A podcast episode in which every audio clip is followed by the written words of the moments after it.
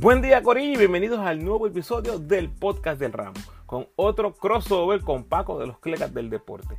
En esta ocasión les traigo el análisis de la ventana FIBA donde Puerto Rico dividió con Estados Unidos y México en dos partidazos que se jugaron en el Roberto Clemente a principios de mes.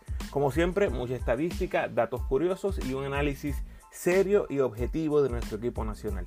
Recuerda seguirme en tu red social favorita, Instagram, Facebook y Twitter como El Ramo Opina. Por favor, dale like al post, compártelo, comenta y suscríbete a mi podcast en tu plataforma favorita. Además, me puedes enviar tus preguntas o sugerencias a elramoopina.gmail.com o en cualquiera de mis redes sociales. Puedes apoyar al Ramo convirtiéndote en patrocinador o patrocinadora del podcast y lo puedes hacer a través de Anchor con 10, 5 o 1 dólar al mes. Agradecido por tu sintonía. Que disfrutes. En esta ocasión estamos con alguien que recientemente estuvo aquí en Puerto Rico apoyando al equipo nacional, apoyando al BCN, el fiebrú del baloncesto, el ramo del ramo opina. Saludos, Ramo. Saludos, Paco. Saludos a toda la audiencia que siempre te sigue. Honrado de estar aquí. La verdad es que fue un privilegio estaré en Puerto Rico para esos partidos. Me los gocé completitos, pude ver muchísima gente, que eso obviamente lo pueden ver por ahí en mis redes sociales, pero más importante que eso, pude compartir con el Cleca Mayor, el Paco. Gracias, Paco. No, no, la verdad que fue este súper bueno ver a ti y a tu familia aquí en Puerto Rico, ver el calor de la gente que decían el ramo. Yo escuchaba el ramo tantas veces y ahora que al fin lo veo. Eh, los jugadores eh, con mucho cariño hacia ti, así que muy bueno y productiva la visita del Ramo aquí a Puerto Rico. Y vamos a ver, vamos a hablar de los juegos rápidamente, Ramo. Dos juegos en esta, en esta ventana, Estados Unidos y México. Vamos a empezar con el juego de Estados Unidos cronológicamente. El primer juego que Ramo ve en Puerto Rico del equipo nacional, ¿en cuántos años? Es del 2007, Paco desde el 2007, o sea que 15 años el Ramo no veía un juego de Puerto Rico. El ambiente en el Coliseo Roberto Clemente, Ramos, háblame de eso primero que nada. Espectacular, desde afuera se podía sentir las vibras una vez tú entras, era enorme el apoyo del fanático para el equipo de Puerto Rico. Eh, son los querendones de, de Puerto Rico y tú sabes que yo estaba como nene en Disney World. bueno, Ramos, eh, la presentación de los jugadores y el aplauso más grande fue para José Alvarado. Este, parecía una previa de, de, le estaban poniendo la mesa para que, para que el hombre viniera con mucha energía y le pusiera ganas. Pero vamos a ver cómo empieza ese juego de Puerto Rico con Estados Unidos Háblame de, tu impresión y tus estadísticas de ese primer cuadro. Mira, Paco, lo más interesante de ese primer cuadro es que había muchas preguntas alrededor, nosotros los fanáticos, la prensa, con quién iba a empezar Nelson Colón. Acabas de recibir a un NBA, José Alvarado, pero también acabas de eh, mencionar que Gary Brown es tu capitán. Entonces estaba esa pregunta que iba a pasar y Nelson Colón se fue con Gary Brown. Gary Brown eh, obviamente no las tuvo todas consigo en ese inicio, empezó con tres errores y yo creo que casi automático cuando cayó ese segundo error. Yo creo que cuando cayó el primer error ya la gente estaba empezando a, murmurarlo. Cuando cayó el segundo error eh, ya eran un poquitito más fuertes en el volumen y ya cuando cayó ese tercer error que no pasaba nada ofensivamente con los boricuas, pues ya empezaron ¿verdad? a agitarse las masas. Las murmuraciones. Y Digo, ah, esas no eran las únicas opciones, estaba la opción de empezar con los dos a la vez. Este, o sea que, que había muchas permutaciones y como tú dices, el cuadro inicial era una incógnita, incógnita. Y yo creo que la altura del equipo de Estados Unidos influenció. No, vamos a empezar con un point el otro viene del banco. Eh, y Gary empieza un poquito eh, frío. Eh, no sabemos si la lesión eh, que tuvo recientemente afecta un poco en, en, su juego en ese momento, eh, pero el equipo de Puerto Rico estaba en juego principalmente por su defensa en ese primer cuarto. Alvarado viene del banco y trae muchísima energía. Fue, eh, el impacto fue inmediato, él genera puntos en, en, ofensiva, penetra, crea. Yo creo que una de las cosas que más me gustó, Paco, de ese primer parcial fue que no le tuvimos miedo al escenario, no, le tuvimos miedo al oponente. Me encantó ver, obviamente Alvarado es un jugador NBA, él tiene, ¿verdad? Ese talento nato y sabe cómo atacar este tipo de, de jugador, pero lo vi en Javier Mojica, como no le tuvo miedo a atacar el canasto rápidamente Ismael Romero. Y yo creo que eso es algo que a través de los años hemos visto que prácticamente ahora es, es lo normal. No se le puede tener miedo a este equipo de Estados Unidos por, por más nombre que vela el, el, USA en el pecho eh, impacta, pero la realidad es que se le ha perdido el respeto al equipo de, Estados Unidos, eh, eh hablando, y me encantó ver eso de los boricuas. No había ningún tipo de miedo y estábamos ahí con ellos. 21-20 fue el 21-20 ese primer quarter. Y hay que resaltar que, aunque ofensivamente tuvimos muchos problemas, el trabajo de Chris Ortiz en defensa, el trabajo de Justin Reyes en defensa, empezamos a ver ciertas cosas que preocupaban. Rebotes ofensivos. Este, Estados Unidos estaba abriendo la cancha mucho. Justin Jackson, eh, un jugador que a los que no lo conozcan, eh, el, tipo de juego de él es como, yo le diría un Jason Tatum, ¿verdad? Pero eh, light versión eh, este eh, pero ese, ese es el estilo, ¿verdad? Es un jugador que, que pasa la bola si tiene que hacerlo, tremendo tirador. Y estaba creando mucho problema en las rotaciones, ¿verdad? Y cuando tenemos ese problema de rotación, los rebotes ofensivos nos dieron problemas. Este, pero empieza el segundo cuadro, todo el mundo está con la emoción arriba de que Alvarado lució súper bien en ese primer cuadro y, empezó un patrón donde Puerto Rico se acercaba en el marcador a uno, empate, y caía abajo seis puntos. Y volvía y hacía ese empuje y caía abajo cinco o seis puntos. El cierre del quarter no, no nos favoreció. Mira, algo que veníamos viendo desde el primer quarter, y lo mencionaste con Justin Jackson, fue el triple. Estados Unidos tiró de 5 o 10 en el triple en ese primer quarter, Puerto Rico tiró de 3-0. Eso nada más ya nos iba a dar, nos, estaba dando un indicio de lo que sería el resto del juego. En los primeros 12 minutos, Paco, Justin Jackson metió tres triples. ¿Cuál es el problema que yo tengo con esto? El problema que tengo con esto es que todo el mundo que conoce a este jugador sabemos que es un tirador. Por lo tanto, tú no le puedes dar espacio en ningún momento. El primer triple de Justin Jackson vino con Chris Ortiz yéndose por debajo de una cortina. Boom, anotan el triple. El segundo triple eh, está completamente solo en una esquina. Philip Wheeler tiene esa asignatura en ese lado. Hace el recovery muy lento. Eh, viene otro triple. Y el tercer triple viene a principios del segundo parcial completamente solo, se queda en transición. Es un poquito más difícil cuando tú defiendes eso, pero estamos hablando de que estos, estos canastos podíamos tener una, una mejor gestión defensiva en, en esto. Y, lo digo porque ya es un jugador que se supone que conozcamos. Otra cosa que vimos en el segundo parcial es que Philip Wheeler se le hizo muy difícil contribuir ofensivamente. Yo creo que eso lo vimos desde, desde que entró a cancha.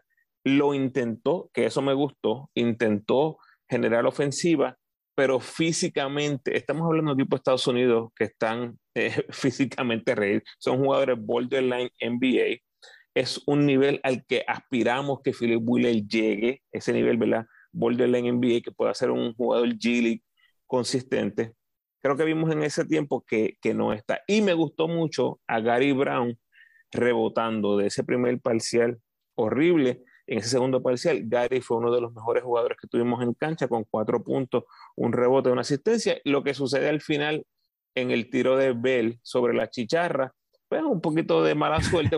un triple de tabla. Ellos. Mira, Paco, abucheo enorme para Bell y es que necesitábamos gritar, necesitábamos a alguien a quien gritarle, así que gracias Jordan Bell, porque se cana, se cana y nosotros nos soltamos. Estábamos a dos puntos en esos segundos finales, nosotros eh, la posesión ofensiva, teníamos la bola, la posesión ofensiva fue horrible. ellos eh, obtienen el, balón y, un canasto de suerte, pero en vez de estar con el juego de empate, terminamos la mitad abajo por, por cinco. Eh, así que realmente pues fue un swing bastante, bastante grande y les dio un momentum al, al equipo de ellos eh, empezando el tercer quarter, ¿verdad? Correcto. Háblame de, de, este principio de la segunda mitad, Ramos, el tercer quarter contra Estados Unidos. Pues mira, en tres minutos ya la delantera era de, doble dígito y casi de inmediato la fanaticada empezó a corear. José, José, José, José. Obviamente, ¿verdad? Pidiendo la entrada de José Juan Barea a cancha, que eh, hacía mucha, mucha falta. No, no, no, las camisas, las camisas de José Juan. Ah, las camisas, sí, sí, sí, sí, este... Mira, voy a, voy, darte un detallito. Este, hello, yo sé gente, según Barea estaba vestido de civil, se, estaba honrando esa noche a Barea. Algo eh, que sucedió en ese, en ese principio que te estaba hablando, van, eh, extienden su ventaja a doble dígito. De nuevo, Justin Jackson mete el cuarto triple con Chris Ortiz defendiéndolo como a tres o cuatro pies de, de distancia, para mí inaceptable. Y prácticamente minutos después, Murphy hace exactamente lo mismo, le da la misma distancia, incluso más, le dio como seis o siete pies de distancia a Jackson, mete ese, ese triple y entonces ya estamos hablando, Paco, que el resto del partido fue completamente Puerto Rico intentando hacer un catch-up. En ese cuadro, el Paco, el tercer cuadro, USA se fue de 13-6 en triple, Puerto Rico de 1-0. Paco, estamos hablando de una diferencia de 18 puntos en un parcial exclusivamente desde la línea del triple. Y Estados Unidos no era, o sea, Estados Unidos estaba jugando muy bien en el triple, unos por ciento muy alto, pero contra ningún equipo, si tú tienes un triple después de tres quarters, hoy en día tú vas a estar competitivo. Difícil, difícil. Este y nuestra ofensiva iba el mando. Anotamos 20 puntos en el primero, 17 en el segundo, 14 puntos en el, en el tercero. O sea, estamos hablando de una desventaja de 15 puntos. Ya ahí era el, el catch-up, lo que, lo que llamamos en Puerto Rico, ¿verdad? El, el guerrilla básquetbol iba a ver por ahí todo lo que se pudiera hacer y ahí fue que vimos a, Alvarado soltándose en ese cuarto parcial. Eh, fue nuestro líder con 12 puntos, dos asistencias y dos rebotes. Gian y Romero hicieron lo suyo, intentaron hacerle segundo y tercera voz, pero fue demasiado difícil remontar esa desventaja. Bueno, eh, Ramos, el cuarto cuarto, Estados Unidos pues ya tenía el juego bastante asegurado. Puerto Rico puede ponerle eh, este, intensidad, eh, logramos acercarnos un poco al final, que es súper importante por la cuestión de, del goal average, ¿no? O sea, ese goal average uno no debe dejar nunca de jugar eh, y Puerto Rico lo tenía presente y jugaron bien fuerte. Eh, yo voy a decir, la defensa de Puerto Rico, fuera de esos deslices en el triple, especialmente cuando el otro equipo tiene un francotirador que no lo estemos identificando adecuadamente, ¿verdad? Pues es una falla, ¿verdad? Especialmente si lo vemos caliente, terminó con 26 puntos. Este, en algún momento tú dices, no, de que me gane otro, ¿verdad? El mismo Jordan Bell, lo único que metió fue aquel triple, Quinn Cook. O sea, que, que tú dices, oye, que, los otros, que los otros hagan algo, pero forzamos bastantes turnovers. Y digo forzamos porque los turnovers de Estados Unidos, a diferencia de muchos de nosotros, eran errores de cortes de balón, este, o sea, e, errores forzados por la defensa de Puerto Rico y no este, como, como pasaba con Puerto Rico, que a veces este, simplemente regalábamos la bola. O sea, eh, nos caíamos, pero sinceramente eh, la defensa de Puerto Rico yo entiendo que estuvo bastante bien. Este, pues sí, Paco, estoy de acuerdo contigo. Defendimos para, para 83 puntos. Eso es bueno, Paco. Eso es bueno en, el baloncesto es, es bastante bueno. Y tuvimos una noche como equipo de 4 en 18 en triple, Paco. Eh, es bien difícil, bien difícil tú sacar un partido FIBA anotando cuatro triples. Es bien, es bien difícil. No, bien difícil. Eh, pero Puerto Rico tenía que olvidarse de ese juego. Eh, no, no habían tenido mucho tiempo de práctica, tenían un juego el lunes contra México. el juego en Estados Unidos, uno dice, oye, lo, con, con, mejor preparación lo pudimos haber ganado. Este, con ese con personal. puntería, Paco. Con sí, puntería lo pudimos haber ganado, claro que sí. Y, pero realmente pues tiramos 41% de campo en ese juego contra Estados Unidos.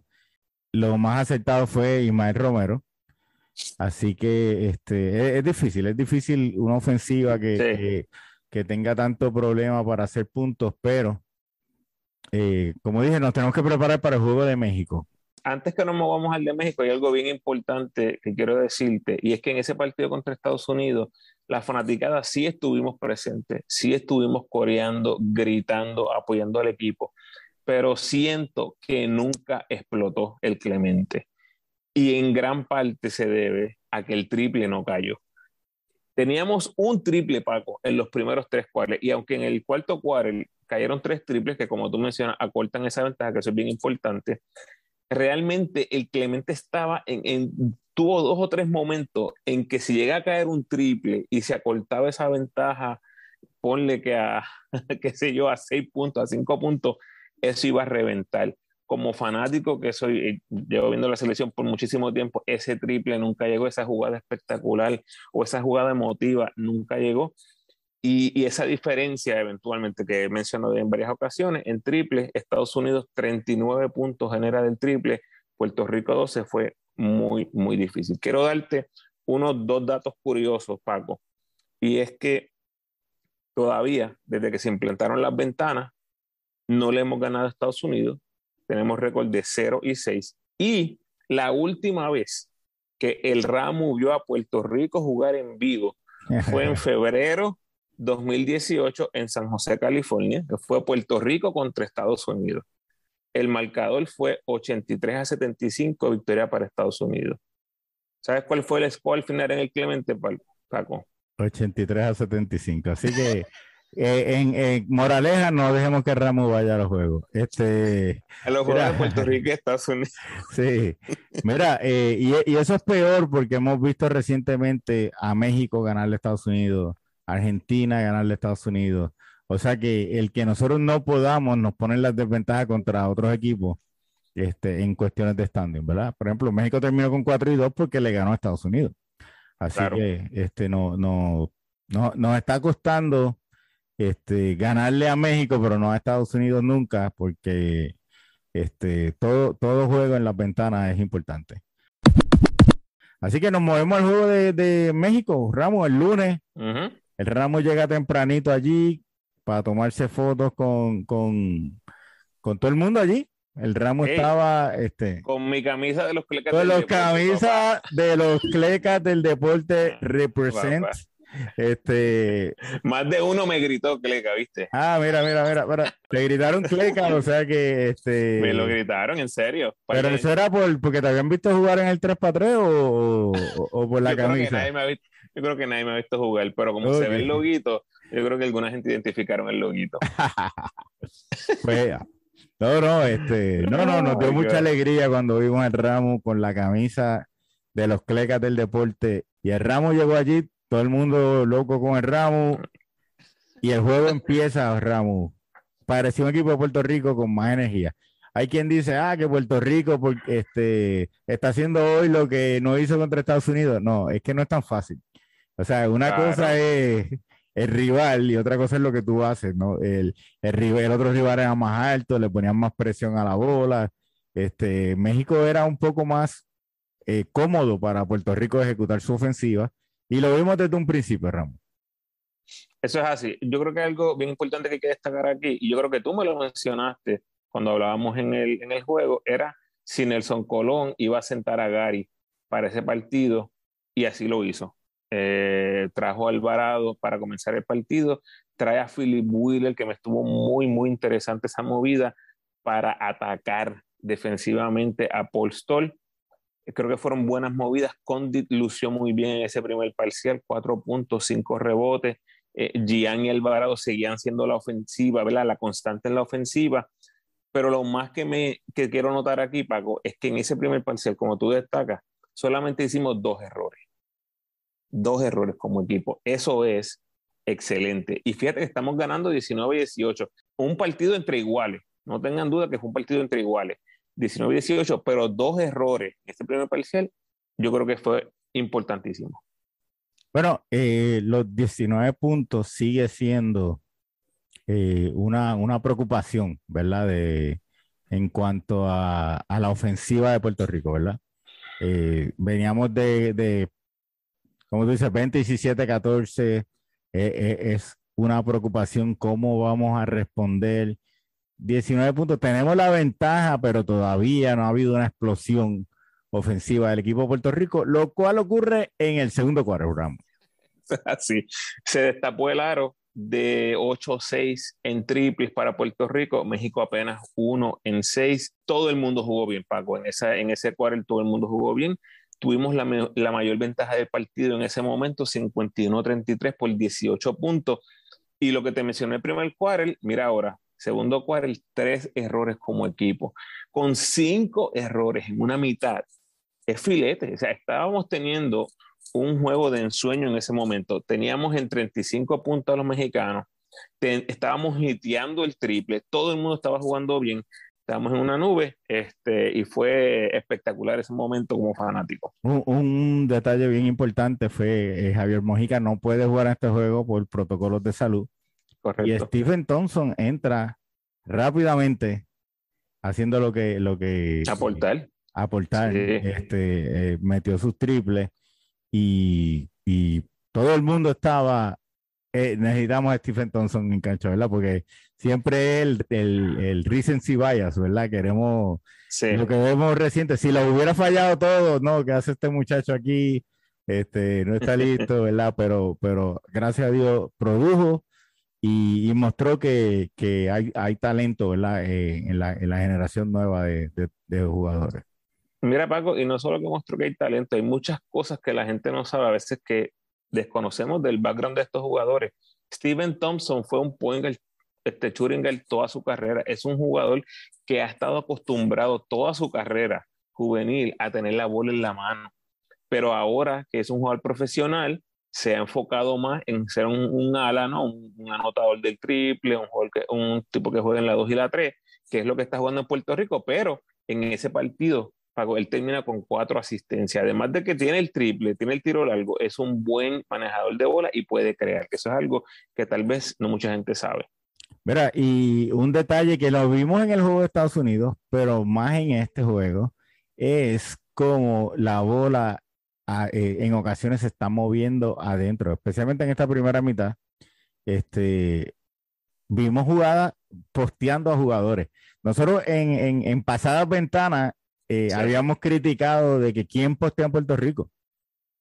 Porque los centros hacían el pick and roll, pero por ejemplo, Jorge Bryan no posteaba, Clemente no oh. posteaba. Normalmente. Brady también tuvo un brequecito y no, al Toro tuvo un brequecito y no. No Era, era, era pick and roll, la ofensiva de los centros era pick and roll.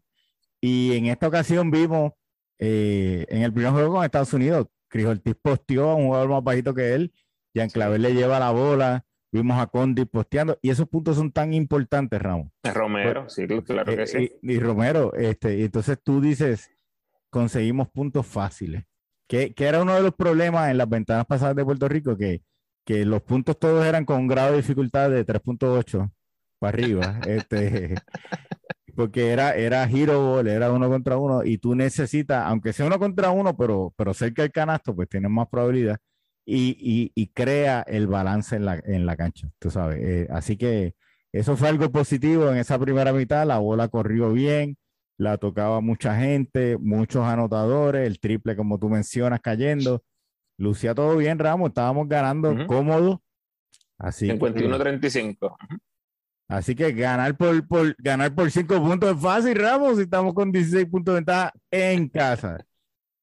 Segunda mitad. Mira, en el tercer parcial ocurre algo bien interesante. José Alvarado comete su tercera falta, es una falta ofensiva. Inmediatamente Nelson Colón pide el cambio por Gary. Y Alvarado es bastante efusivo. En verdad, todo el mundo se dio cuenta que él no quería salir del juego. Nelson Colón le dice que no. Entra Gary y recordemos que ya hay un tipo de, de sentimiento, ¿verdad? Hacia Gary por cómo él ha estado jugando. Hay, hay, cierto tipo de reacción de la fanaticada por cómo se vio Gary tal vez ante Estados Unidos. Y aquí en el tercer cuadro, el Gary está jugando muy bien, pero llega un momento en que comete tres errores casi consecutivos. Que parece, es una situación parecida al primer juego con Estados Unidos, al primer cuadro, que, que, son tres errores casi consecutivos, casi inexplicables, porque es como que cometes un turnover y la próxima posesión hace un giro entre tres y se cae. Y la bola se le va y, ¿entiendes? Como que, como que uno dice, oye, calma, calma, calma. Este, pero era como que overdrive, ¿entiendes? Eh, y, y, no, y se notó lo que llaman los gamers, este, Gary lucía tilteado. Estaba, estaba eh, realmente lucía como que frustrado, ¿verdad? Como que... Completamente. Completamente. Como que yo, yo sé que yo puedo dar más y yo le quiero demostrar a toda esta gente quién es el capitán del equipo. Sí. Este, pero a veces mientras más tú tratas, peor es, ¿me entiendes? Eh, eh, esa situación, pues, eh, como que el resto del equipo, el resto del equipo empezó como a, a bajar el, ánimo. ¿Entiendes? Que estaba por las nubes, el ánimo del equipo empezó a bajar. ¿Qué tuviste, eh, Ramón? Eh, el arco de Gary en esta ventana es bien interesante porque comienza desastrosamente con esos tres errores en el mismo primer parcial ante Estados Unidos y cierra porque después que eh, Gary comete esos errores no vuelve a pisar la cancha, ¿ok? No vuelve a pisar la cancha. El entremedio es lo que la gente se olvida. ¿Qué hizo Gary bien después de ese, primer parcial ante Estados Unidos? ¿Qué hizo Gary bien en todo el juego contra México previo a esos tres errores, esa salida tan, tan abrupta, tan, que deja un mal sabor en la manera que salió? Ahora, yo tengo que decirle algo a los fanáticos de Puerto Rico. Antes que Gary saliera de juego contra México, ahí en ese, en ese último momento del tercer parcial, porque ya cuarto parcial empezó Alvarado, esto fue lo que hizo Gary contra México. Cuatro rebotes defensivos, tres asistencias y tres robos. Gary estaba produciendo. ¿Qué es lo que pasa con nosotros? Nos enfocamos en que o tiene que meter la bola. No necesariamente tiene que meter la bola para un jugador ser efectivo en el baloncesto. A Gary no se le ha dado. No está metiendo la bola, ok. Eso, eso es un hecho. Pero no puedes tapar de que ha hecho, ha contribuido en otras áreas. Bueno, Gary, terminó con un más seis en el Juego de México. Yo creo que, como dicen, a gran poder, gran responsabilidad. ¿Tú me entiendes? Cuando tú eres el capitán, todo, todo tiene que estar ahí. Y tú puedes tener un juego malo ofensivamente, pero yo no espero un juego igual, o sea, la misma vara para, o sea, y lo vemos claro en el baloncesto la gente dice, oh, Stephen Curry tuvo una serie final mala y promedió 26 puntos, 8 asistencias, 6 rebotes, este, porque se espera más de él. Se espera más de él en los momentos importantes. Y yo entiendo que Gary produjo en, en algunas partes del juego, ¿verdad? cuando, cuando más presión sentíamos, ahí era que, o sea, por ejemplo, si uno dice, mira, Gary no ha hecho nada en todo el juego, y de repente estamos peleando por seis, mete dos triplas, a la gente se le olvida todo lo que pasó antes. Pero conversamente. Puerto Rico, Puerto Rico, el equipo tiró de 15-3 de campo. No fue Gary Brown que tiró de 15-3 de campo en ese cuadro. México metió cuatro triples en ocho intentos. No es que queremos señalar a alguien y como Gary es el capitán, a veces le queremos dar mayor responsabilidad de la que tiene el equipo. Si él es la cara del equipo, él es el que tiene que ser el líder, el que impulsa, el que motiva. Bueno, la ofensiva la lleva el quarterback, ¿verdad? Pero sí, entiendo, entiendo tu punto, pero yo tengo a Gary en otra categoría de jugador. Eh, un, juego así de GRL, yo diría, mira, GRL terminó más 6 en el score. Este, hizo su trabajo. No, Gary yo espero más de él. Y yo sé que él espera más de él. Yo sé que, Gary no está... Mira, y el otro punto de ese cuadro, está bien que, que, Gary hizo esos errores. Puerto Rico cometió siete errores. No fue Gary que hizo siete errores. Puerto Rico cometió siete errores como equipo. Y al final del parcial, Puerto Rico todavía ganaba por nueve. Yo lo que simplemente lo que trato de traer es una observación objetiva. objetiva de qué estaba pasando en él y que no seamos rápidos en juzgar por unos momentos. Gary tuvo dos momentos bien, bien malos en esa, en esa ventana. no por eso tenemos que borrar lo que hizo bien. Bueno, este, vamos al cuarto quarter. Es curioso las rotaciones, ¿verdad? Eh, para este último quarter, vamos en picada. Eh, el, completamente. El, el, momentum es completamente de, México y se vio el patrón que vimos con Estados Unidos, el segundo cuarto 32 puntos, el tercero 17 y vamos para el cuarto quarter que fue aún peor, ¿verdad? Este, la ofensiva, la cantidad de turnovers que, que, tanto tenemos que aplaudir en la primera mitad, en este último quarter eh, fue algo eh, interesantemente eh, desastroso. Paco, en la segunda mitad, te dije que en la primera mitad hicimos cinco errores, la segunda mitad hicimos 14 errores. 14 errores. Distribuido muy bien, distribuido muy bien. sí, 7 y 7. Pero, este, o sea, 7 de 9 en 10 minutos. Eh, para que tengan una idea, eh, eh, es desastroso. Eso quiere decir que cada minuto pues, este, estás básicamente no intentando el canasto, ¿cómo vas a echar punto, verdad? Correcto. Así, que este, eso no es sostenible y no fue sostenible porque no sostuvimos la ventaja. México hasta se va adelante, hasta por cinco puntos. Eh, Correcto. El ambiente es clemente cuando México se va adelante por cinco puntos, Ramón. Desastroso, la verdad que es desastroso. este, eh, tú te sientes, como dice el, el, el gringo, desinflado, ¿no? Tú tienes tanta emoción, estás a punto de explotar por una victoria que va a poner a Puerto Rico eh, eh, en una posición más favorable, ¿verdad? En el ranking. está todo, está el, Clemente lleno a capacidad buscando explotar, pero no, no, no explota, Paco. Es que, es que nos, nos, nos descuentan toda la ventaja y se llevan la ventaja a ellos. Entonces, e, en, en, una, en, una, en un momento crucial del partido, el cuarto parcial, un momento crucial. Y aquí yo quería traerte otro punto porque estábamos hablando de esto en otro momento, Paco, que es donde está la doble vara a veces del fanático puertorriqueño. Mencioné los tres errores de Gary en el tercer parcial. ¿Sabes quién hizo tres errores también él solito en el cuarto parcial? José, Alvarado. Sí. José Alvarado. ¿Qué pasa con José Alvarado? Que estaba anotando el balón. otra... Entonces, ahí nos enfocamos. Ah, pero como está metiendo la bola, puede hacer otras cosas. Como Gary no, no la metió, vamos a señalarlo más gente. Pero la chispa, la chispa, o sea, ¿cómo te digo? el, fanático se alimenta de energía. ¿Tú me entiendes? El fanático se alimenta de energía.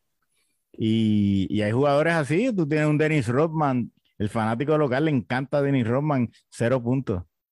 Sí, exactamente. Cero puntos. Pero la energía motiva, ¿entiendes? Y, yo creo que. Tiene que estar ahí. Y yo creo, y yo creo que esa fue la diferencia entre esos dos jugadores. La energía de José Alvarado este, no siempre era positiva. No solamente esos turnovers, a veces tú veías como que iba y regañaba a otro jugador. Yo no sé cómo esos jugadores lo tomaban, pero era, era un poquito, sí. Tú sabes, como que en público tú me estás regañando, este, porque eh, tiré la bola antes de tiempo, ese tipo de, dinámica. este, eh, eh, pues, pues, esa energía es buena, no quiere decir que estaba bien o mal, pero no siempre es positiva. Y, lo vimos en ese quarter. Y, muchas veces eh, no ejecutaba la jugada que estaba llamada. Este, y lucía como apresurado, quería, quería ser héroe y tener la bola en la mano. Es difícil de evitarlo. Si él lo quiere hacer, que lo haga, ¿verdad? Pero fue desastroso el quarter, completamente desastroso. Eh, hubo, hubo algunas jugadas claves pero caímos abajo por cinco y uno de los primeros que no se quitó fue José Alvarado. Este, hubo un momento en el juego donde no íbamos a ganar por cinco en tiempo regular y yo le escribo al Ramo, Ramo, no ganemos el juego. Este, mejor vámonos a tiempo extra. Así que Ramos, este, nos vamos al tiempo extra. Bien importante, Stephen Thompson viendo acción en el cuarto cuadro eh, y produjo. vimos en ocasiones eh, Justin Reyes en el, en el cuarto cuarto tiempo extra. Así que eh, vemos, vemos esa energía joven influenciando eh, las rotaciones y, apoyando. Tiempo extra, Ramos. Tenemos cinco minutos para sacar cinco puntos de ventaja. ¿Qué vimos allí? Pues mira, eh, por obra de gracia, llegamos a ese overtime, logramos empatar al final, gran gestión defensiva de Mel Romero, que por cierto le pregunté a Nelson Colón en esa conferencia de prensa acerca de cómo vivió ese momento, ¿verdad? Cuando, cuando cometemos el backcourt, perdemos la ofensiva y tiene que cambiar el mindset completamente en la defensiva. Está, está bien interesante, los invito a que lo escuchen. Por ahí está el audio en, en mis redes sociales. Yo creo que en, en, en el overtime simplemente ejecutamos en ofensiva la ofensiva estuvo ahí, Jean Clavel se puso la capa y produjo. Anotó en penetración, anotó en Yompa, creó para Alvarado, creó para Thompson, fue responsable de 10 de los 13 puntos de Puerto Rico en el tiempo extra. 13 puntos en ese cuadro fue casi lo que en ese tiempo extra fue casi lo que metimos en todo el cuarto cuadro.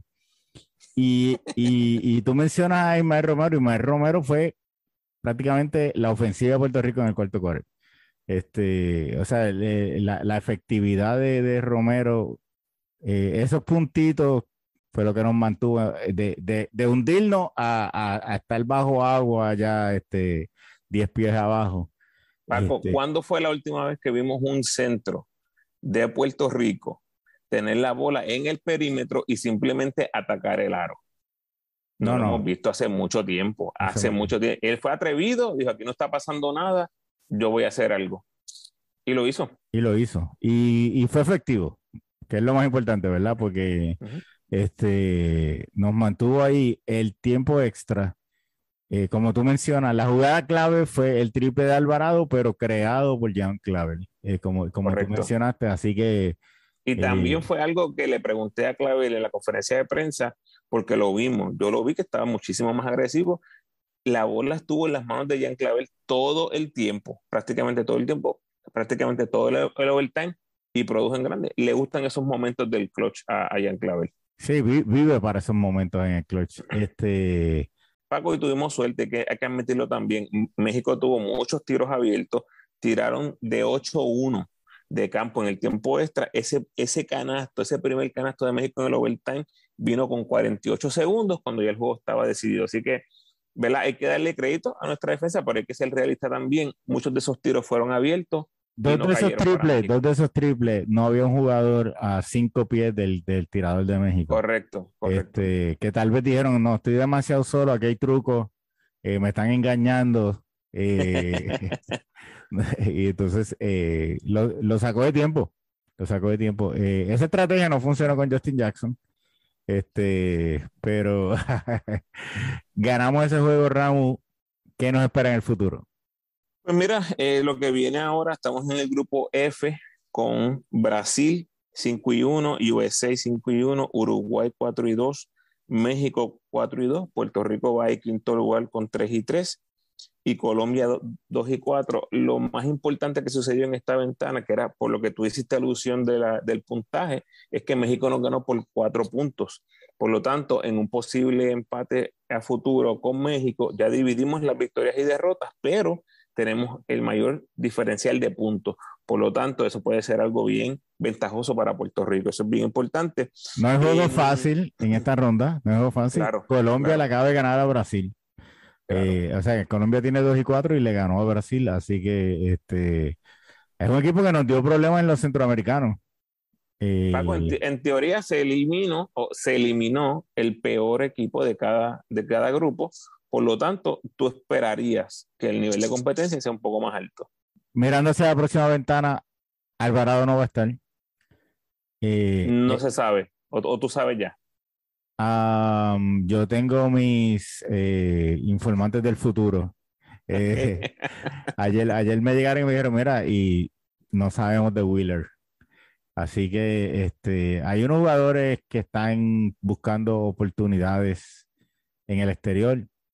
Eh, es incómoda esa ventana. La próxima ventana es incómoda para, para algunos de ellos. Eh, así que bien importante esta oportunidad que dimos a los jugadores jóvenes. que vaya a pasar? Hay que esperar a que la ventana esté más cerca eh, para ver lo que, lo que, con qué contamos y con qué no. Pero lo más positivo que tuviste de esta ventana, Ramos, ¿qué fue? Obviamente José Alvarado. 21 puntos, 5.5 asistencias, 5 rebotes, 1.5 robos, 43% en triple, 21 de eficiencia nos trajo a memoria esos momentos cuando José Juan Barea nos cargaba. Yo creo que a más de uno de nosotros nos viene solamente cuando tenemos un jugador NBA que curiosamente es un role player como lo fue nuestro gran José Juan Barea, que viene a, a demostrar que es un jugador NBA, a demostrar que es un jugador que está en otro nivel de competencia y lo hizo con jugadores que él nunca ha jugado antes. Nunca ha jugado antes. José Juan Barea jugó en categorías menores con un chorro de gente que después jugó con él en la selección. José Juan Barea vino del banco cuando empezó con la selección adulta, en un rol menor. José Alvarado, no es que vino del banco, ya sabíamos que era uno de los mejores jugadores en el equipo y solo tuvo un juego para darle la posición titular, fue lo mejor. Y hay que mencionar a Ismael Romero. Tenemos una presencia en la pintura, 14 puntos, 9.5 rebotes, 18 de eficiencia, fue su mejor ventana con la selección, primer doble doble que registra con la selección y tuvo eh, sus números más altos en minutos, en eficiencia. Así que eh, yo creo que ya Romero se siente un poquito más a gusto con este grupo, pero no hay duda de que estos nombres van a fluctuar muchísimo muchísimo y esto va a ser prácticamente de ventana en ventana. Vamos a ver, esperemos que Puerto Rico se mantenga competitivo y ahí luchando esas posiciones que nos van a dar el pase al mundial. Yo veo a Alvarado un poquito eh, diferente a Barea en que su aportación más grande para mí, eh, aparte de su energía, es su defensa. Es una defensa, eh, yo lo veía él controlando al point del otro equipo. Este, obviamente, jugadores más altos, pues Estados Unidos lo, atacó un par de veces eh, tirándole por encima, pero le hacía la vida imposible. Un jugador que, no te puede dormir en defensa con él, siempre, siempre fajón. Eh, México trató de sacarlo por el, por el techo, eh, se mantuvo. ¿Quién quieres ver para la próxima ventana, este Ramos? ¿Quién quieres ver en el equipo nacional? ¿Quieres ver a, a Cintrón? Quieres ver a, a, quién quieres ver ahí en, en, la próxima ventana? Si yo tuviera un wishlist y asumiendo que no va a estar Alvarado, me gustaría que nos cayera un, un ángel por ahí en el equipo. ¿Quién? Un ángel, algún ángel. Algún, ángel? por ahí, un angelito que caiga por ahí. un angelito que, que, que, haya ganado algún MVP, ese tipo de, ángel, ¿verdad? Algún tipo, algún tipo de jugador sí, así. Sí, sí, Este, Jordan Cintrón, Arnaldo Toro, son jugadores que van a recibir el llamado. Eso es sí o sí. Mira cómo estamos. Este, eh, una lesión, un jugador que, que, no pueda llegar, las oportunidades se van a dar. Y un jugador que es de los 12, que tiene que estar ahí. Ahora para, para la próxima ventana o para la AmeriCup, o, no importa, es Tremont Waters. Tremont Waters acribilló el BCN.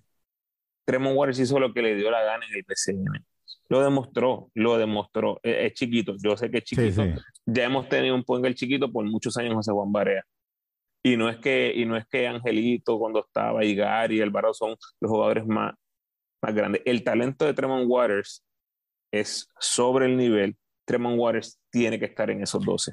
Wow se pone, se pone cargada, eh, Ramos, y esto es un podcast completamente aparte, pero me menciona Tremont Waters, Alvarado, Gary, Ángel. Se pone, se pone eh, retante la posición de, de point Alvarado, si ya recibe el llamado del NBA y está empezando a, a, asistir a, pre precampamentos que hacen de, de, de, veteranos y empieza a ponerse ready para el season, ¿verdad? Yo, yo no quiero explotarle la, la burbuja de, de, la esperanza a, medio Puerto Rico, pero la realidad es que solamente Alvarado va a estar disponible en verano. Solamente. Sí, sí, sí. Pero y, y, y, está Howard.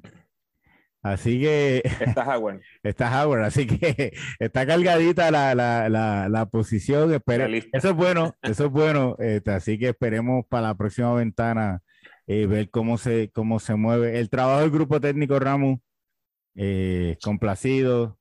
Sí, estoy bien. A mí me gustó, me gustó mucho eh, que se intentó. Me, me, gustó mucho que se confió en el capitán, en Gary Brown, para empezar contra Estados Unidos. Me gustó mucho que Alvarado haya tomado a bien venir del banco. Me gustó mucho la rotación. Se le dio break a los 12 jugadores jugando contra Estados Unidos. Contra México, me gustó mucho que comenzó con Wheeler en, en Stoll y después vino con Reyes. O sea, mantuvo esa estrategia a lo largo del juego, o en la gran mayoría del juego, teniendo un jugador más alto en pool, que sabemos que es un jugador bien incómodo, pero se intentaron cosas. Lo sacaron del juego, pues, por Stoll prácticamente no hizo nada en el juego.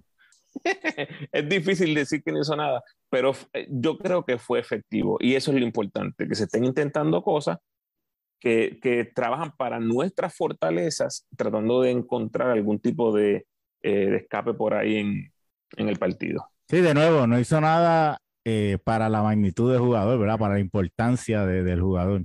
Este, Así que Ramos, cuéntanos, ¿cómo te conseguimos en las redes sociales? Mira, tienen que ver esas fotos del Ramos con, con 53 jugadores, 14 coaches y 18 artistas que van a conseguir en el Instagram de, del Ramo. están por ahí, este, están por ahí. Están los podcasts. Muchas de esas fotos que se tomó han sido podcasts en el pasado de Ramos. Así que diríjanse a Spotify, Apple Podcasts, eh, su plataforma de podcast favorita y busquen ahí eh, de todo un poco en el baloncesto. Ahí hay de todo tipo de entrevistas, análisis de ventanas pasadas, eh, previa. Así que el ramo opina. Eh, lo pueden conseguir en Twitter, Facebook. Contesta los mensajes siempre. Así que este tírenle, tírenle ahí por, por, lo que se equivocó. A nosotros nos consiguen en nuestro canal de YouTube, los Clecas del Deporte, también en sus plataformas de podcast. Apóyennos suscribiéndose al canal, es la manera gratis de, de ayudarnos. Un millón de gracias y bendiciones. Gracias por sintonizar, Corillo. Por favor, ayúdame compartiendo este episodio en tus redes sociales con todos los fanáticos del equipo nacional de Puerto Rico, dentro y fuera de la isla. En los episodios más recientes tengo mi reacción a la convocatoria para esta ventana que acabo de analizar con Paco en el episodio 132, ¿verdad? En caso de que quieras escuchar mi análisis previo a la ventana. De los episodios 133 al 136 está mi previa de cada serie de cuartos de final del BCN. Todavía quedan dos vivas hoy que sale este podcast. Y en el 137, que es el más reciente, tengo los valores del BCN para la temporada 2022. Igual Todavía quedan varios premios por anunciar, así que y el equipo estrella también por anunciar. Pero puedes escuchar eh, cómo se hubiera visto la balota del ramo si hubiese sido un votante. Lo próximo, episodios de cierre de cada equipo eliminado del BCN y las previas de las series semifinales. Como siempre te invito a que te suscribas al podcast, déjame tu mejor review por favor y sígueme en tu red social favorita, Facebook, Instagram o Twitter. De nuevo, agradecido por tu sintonía.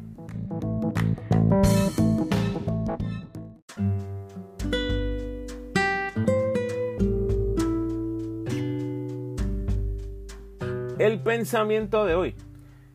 Tenemos estas dos alternativas. Ser prisioneros del pasado o exploradores de las posibilidades futuras. Bendiciones.